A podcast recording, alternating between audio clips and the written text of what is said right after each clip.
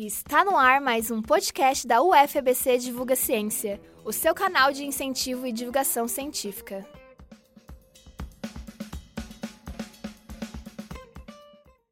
No podcast de hoje, entrevistaremos o professor Ramati Jacino, doutor em História Econômica pela Universidade de São Paulo e professor adjunto da Universidade Federal do ABC.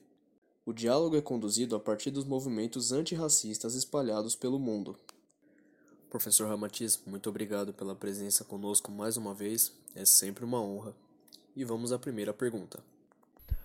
A desqualificação dos oprimidos é recurso histórico, consciente e inconsciente, dos opressores para racionalizar e consolidar a exploração. Gostaria que o senhor comentasse sobre a origem e a manutenção da ideologia racista no mundo e no Brasil.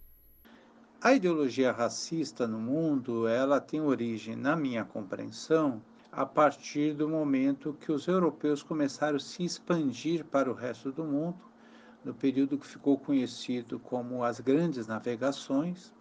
Essas grandes navegações, tiveram como resultado a invasão de outros, de outros continentes, de outras nações, e a dominação pelas armas das populações desses, dessas outras nações é a partir dessa dominação se estabeleceu um sistema que ficou conhecido como sistema colonial, ou seja, o colonialismo, resultado das grandes navegações, que aconteceu no bojo do, de um período que nós chamamos de mercantilismo, foi o que determinou a, o poder, o poderio dos europeus sobre outros povos.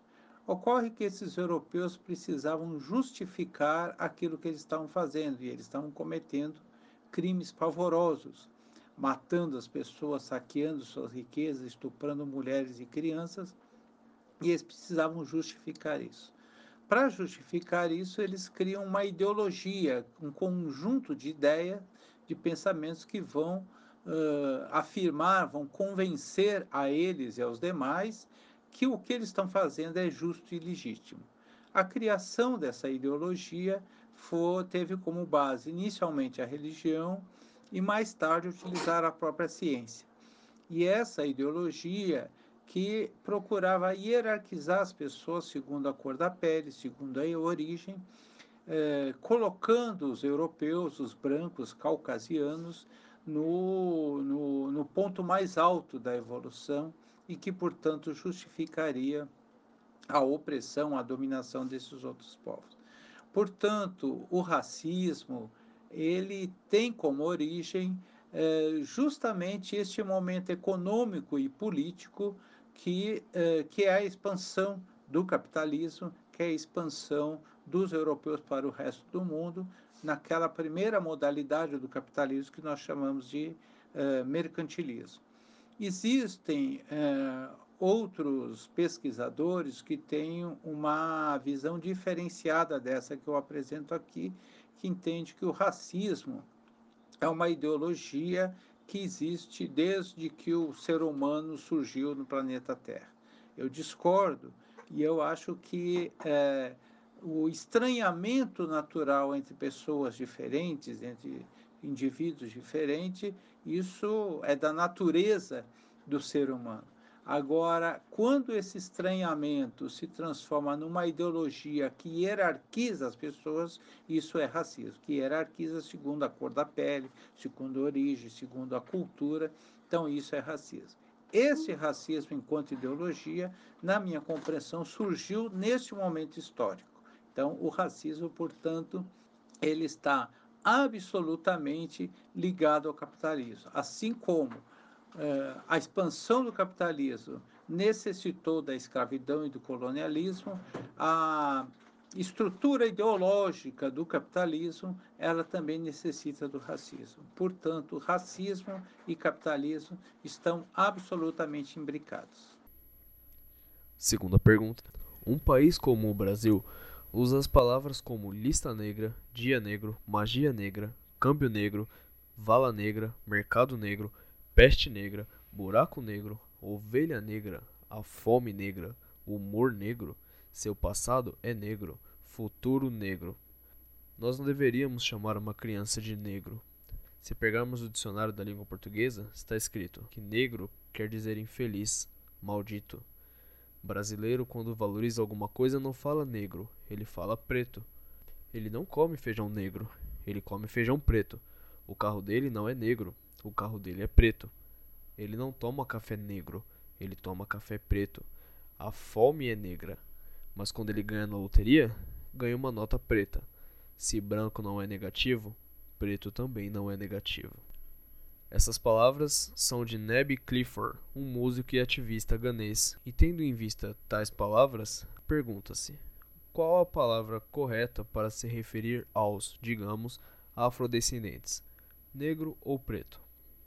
Eu entendo que a palavra correta, a palavra mais ampla, é, que inclusive o movimento negro sempre utilizou no Brasil, é a palavra negro porque preto normalmente se refere a uma cor e um objeto. E ser negro, né, a questão racial, a questão étnica, ela é muito mais ampla que simplesmente a cor da pele. Tem que ver com uma questão cultural, tem, que ver, tem a ver com toda uma história. Então, a palavra negro, na minha concepção, é mais adequada. E o movimento negro, historicamente no Brasil, utilizou essa palavra. Nos Estados Unidos, a, a variação da palavra negro é, é pejorativa e é nigger. É, e os, os, normalmente os negros americanos preferem a palavra black, que é preto.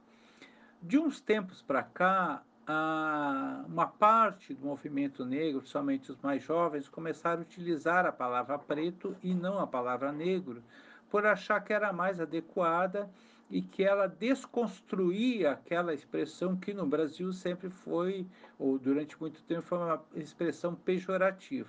Então passaram a utilizar a palavra preto. Além disso, na classificação do IBGE, por exemplo, nas pesquisas, não tem negro. O que tem é preto, é pardo, branco, amarelo, indígena e por aí afora. Então, quando os negros resolvem ressignificar a palavra preto no Brasil, ela tem por objetivo também é, incluir nessa condição nas pesquisas aqueles que são pretos ou negros e que, no entanto, têm a cor da pele um pouco mais clara, mas devem ser considerados parte desse universo maior. Portanto, atualmente se utiliza muito a palavra preto como uma forma até de reafirmar uma condição. Nesse sentido, eu não, não acho que nenhuma nem outra está incorreta. Eu acho que as duas servem a um determinado objetivo e não vejo muita diferença em utilizar. É fato que, como no Brasil a palavra preto durante muito tempo foi pejorativa, é, uma pessoa não negra utilizar a palavra preto, dependendo da circunstância, pode não ser muito adequado. Então, é necessário uh, ter um certo cuidado, as pessoas brancas em especial, quando utilizam essa palavra preto, que pode, às vezes, dar uma conotação racista. Porque um indivíduo que faz parte de um determinado grupo oprimido, ressignificar uma palavra, uma expressão que tem sido preconceituosa, faz sentido. Agora, um indivíduo que não faz parte desse grupo, às vezes pode parecer ofensivo. Vamos dar um, um exemplo aqui. Uh, é muito comum que homossexuais se refiram a outros homossexuais de forma afetiva, chamando de bicha, chamando de viado. Agora, um heterossexual utilizar essa expressão acaba denotando um, um, preconceito. Então, acho que deve ter um certo cuidado na forma como se utilizam as palavras. Terceira pergunta o assassinato de George Floyd em 25 de maio, em Minneapolis, foi o disparador dos protestos contra o racismo e a violência policial nos Estados Unidos e em todo o mundo. Floyd estava desarmado no momento da abordagem e foi detido sob a suspeita de ter utilizado uma nota de 20 dólares falsa. Pergunta-se: a forma e o modo de governo vigente na maioria dos países contribui para a existência e manutenção do racismo no mundo? Se sim, como? Com certeza. Uh, primeiro, é, é necessário dizer que no Brasil e no, e no mundo inteiro, em especial no Brasil, uh, os governos, ou seja, o Estado, uh, foi reiteradamente racista. O Estado promoveu a discriminação racial, o Estado foi um agente do racismo por justamente porque o Estado, na maioria da maior parte da nossa história, foi dominado justamente pelos herdeiros dos, escravi dos escravizadores. Então, o Estado sempre foi racista, particularmente aqui no nosso país, eh, promovendo ações que levaram ao racismo estrutural, ao racismo institucionalizado, que tem a violência contra a juventude negra sua expressão maior. Então, o Estado, historicamente, tem sido racista no nosso Brasil. O que, que nós estamos vivendo no atual momento com o governo do Jair Bolsonaro? Esse Estado que sempre foi racista e que sempre negou o racismo, esse Estado que promoveu ah, o mito da democracia racial, agora ele é apropriado por um grupo explicitamente racista e que uh, não, não esconde o seu racismo. Então, é um, é um, grupo de pessoas, além de criminosos envolvidos com assassinato de indígenas e de negros, além de corruptos, além de, de terem sido eleitos de forma fraudulenta, utilizando mentiras, pago por empresas internacionais, com anuência do Tribunal Superior Eleitoral. Além de tudo isso, é um governo que tem em diversos momentos manifestado que é misógino, que é homofóbico, que é racista, que eh, não gosta de pobre, enfim, um governo que tem sido um horror, um verdadeiro horror para a população brasileira. Uh, um outro governo que se assemelha a esse, e até por as condições históricas muito parecidas entre os dois países, é o governo dos Estados Unidos. Né? Donald Trump também é um governante que tem eh, se manifestado de forma racista e tem contribuído para o racismo estrutural naquele país. Racismo esse que levou, eh, que acaba legitimando esse tipo de violência que foi o assassinato do George Floyd.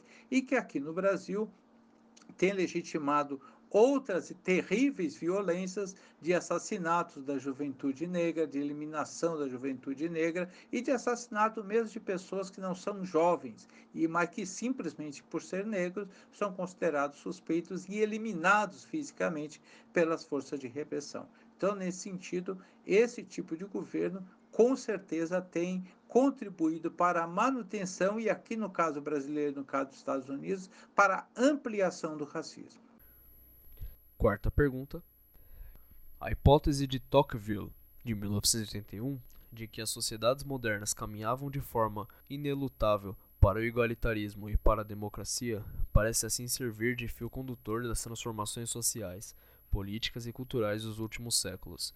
Isso nos remete às chamadas políticas do reconhecimento, que desde os anos 60 se tornaram o dínamo de muitos movimentos sociais. A premissa básica para os autores que desenvolvem essa teoria pautada no reconhecimento é que este é fundamental para o processo de formação da identidade pessoal e que, por isso, deve ser considerado um importante critério de justiça para uma sociedade.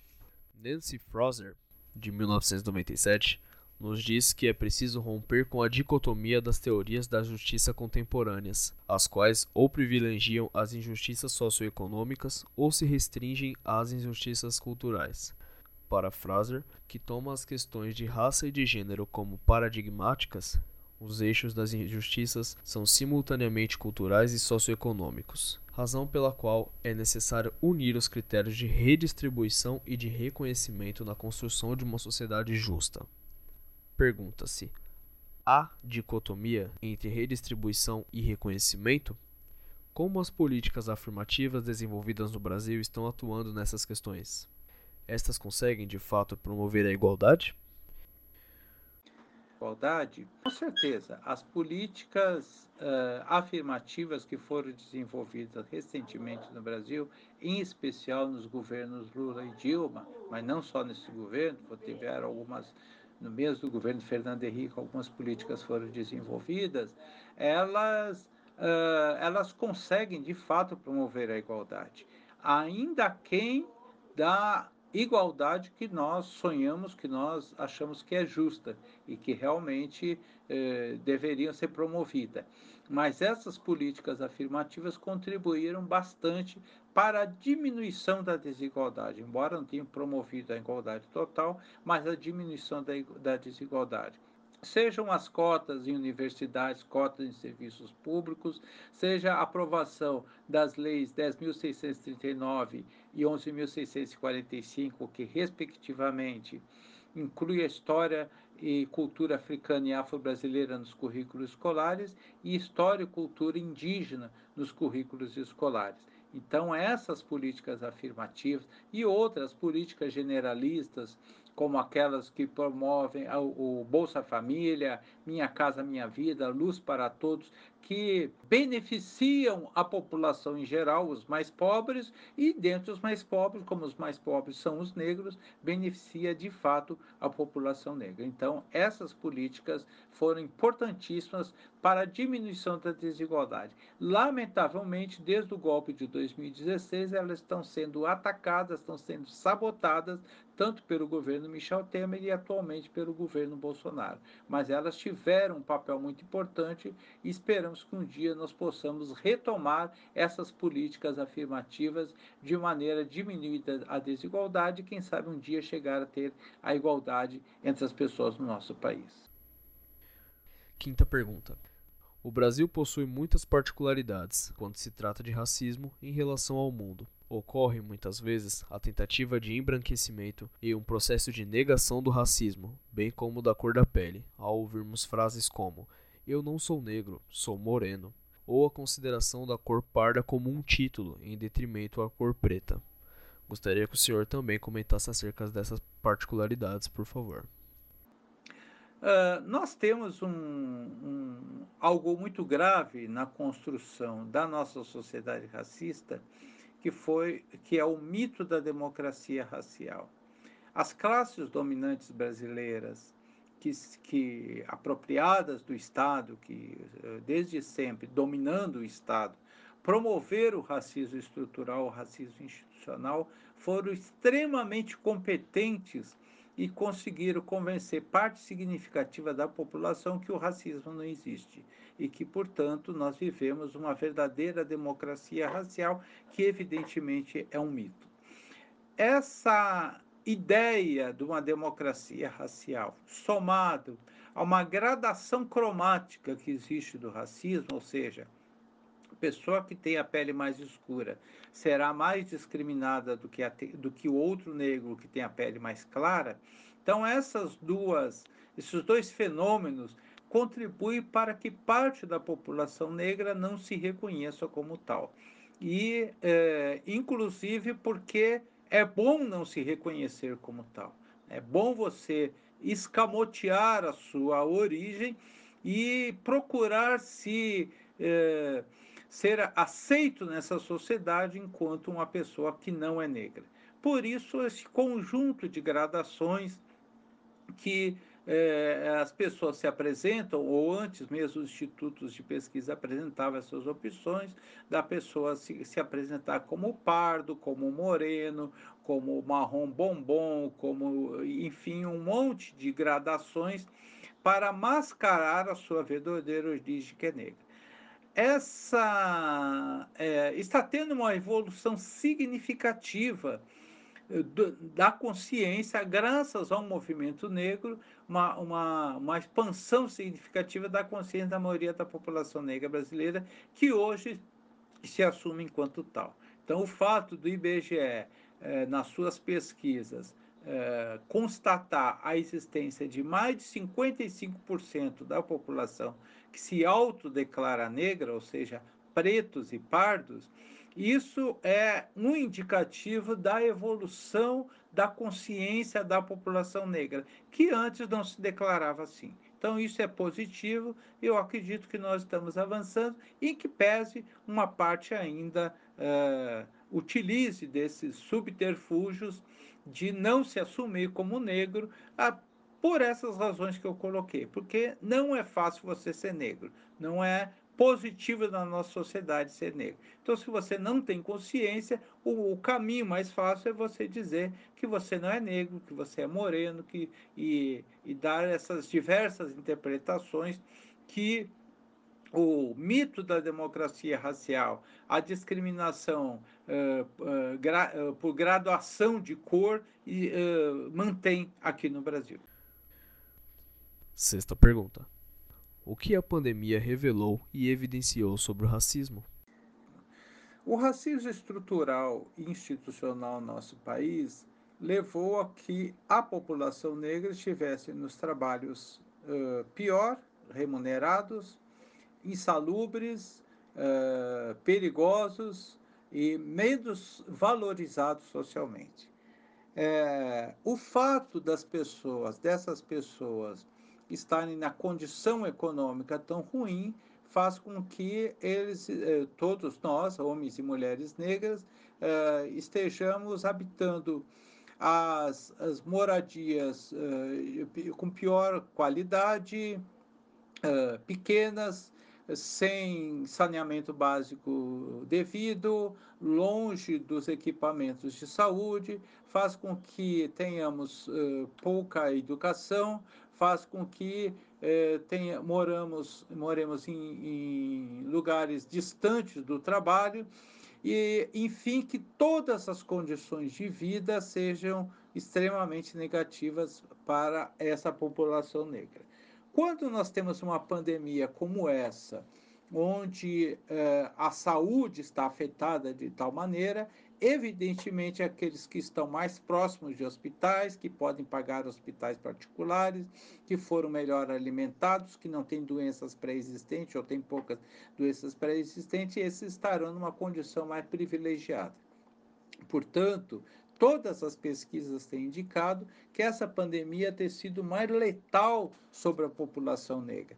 E é aí que está o resultado mais evidente desse racismo institucional, o racismo estrutural, que faz com que aqueles que têm as piores condições de saúde, por todas essas condicionantes a que eu me referi, sejam aqueles mais afetados. Então, a pandemia, com certeza, ela revelou e evidenciou muito o racismo da nossa sociedade. E é esse racismo que hoje, é, felizmente, ainda de forma insuficiente, nós temos discutido bastante nas redes sociais na, e mesmo na grande mídia.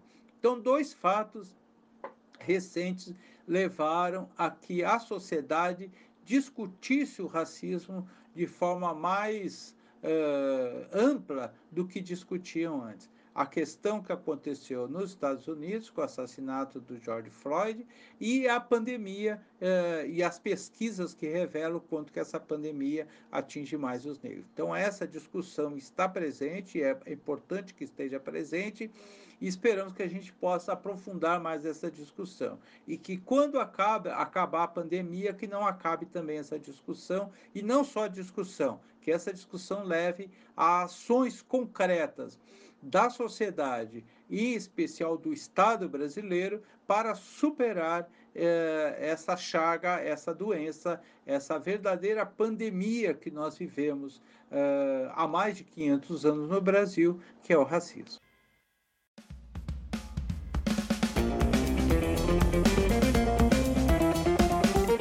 Ficha técnica. Entrevistador Marcos Vinícius. Entrevistado Ramatias Jacino. Edição de som, Marcos Vinícius. Música, Bridges, Dan Lebovitz.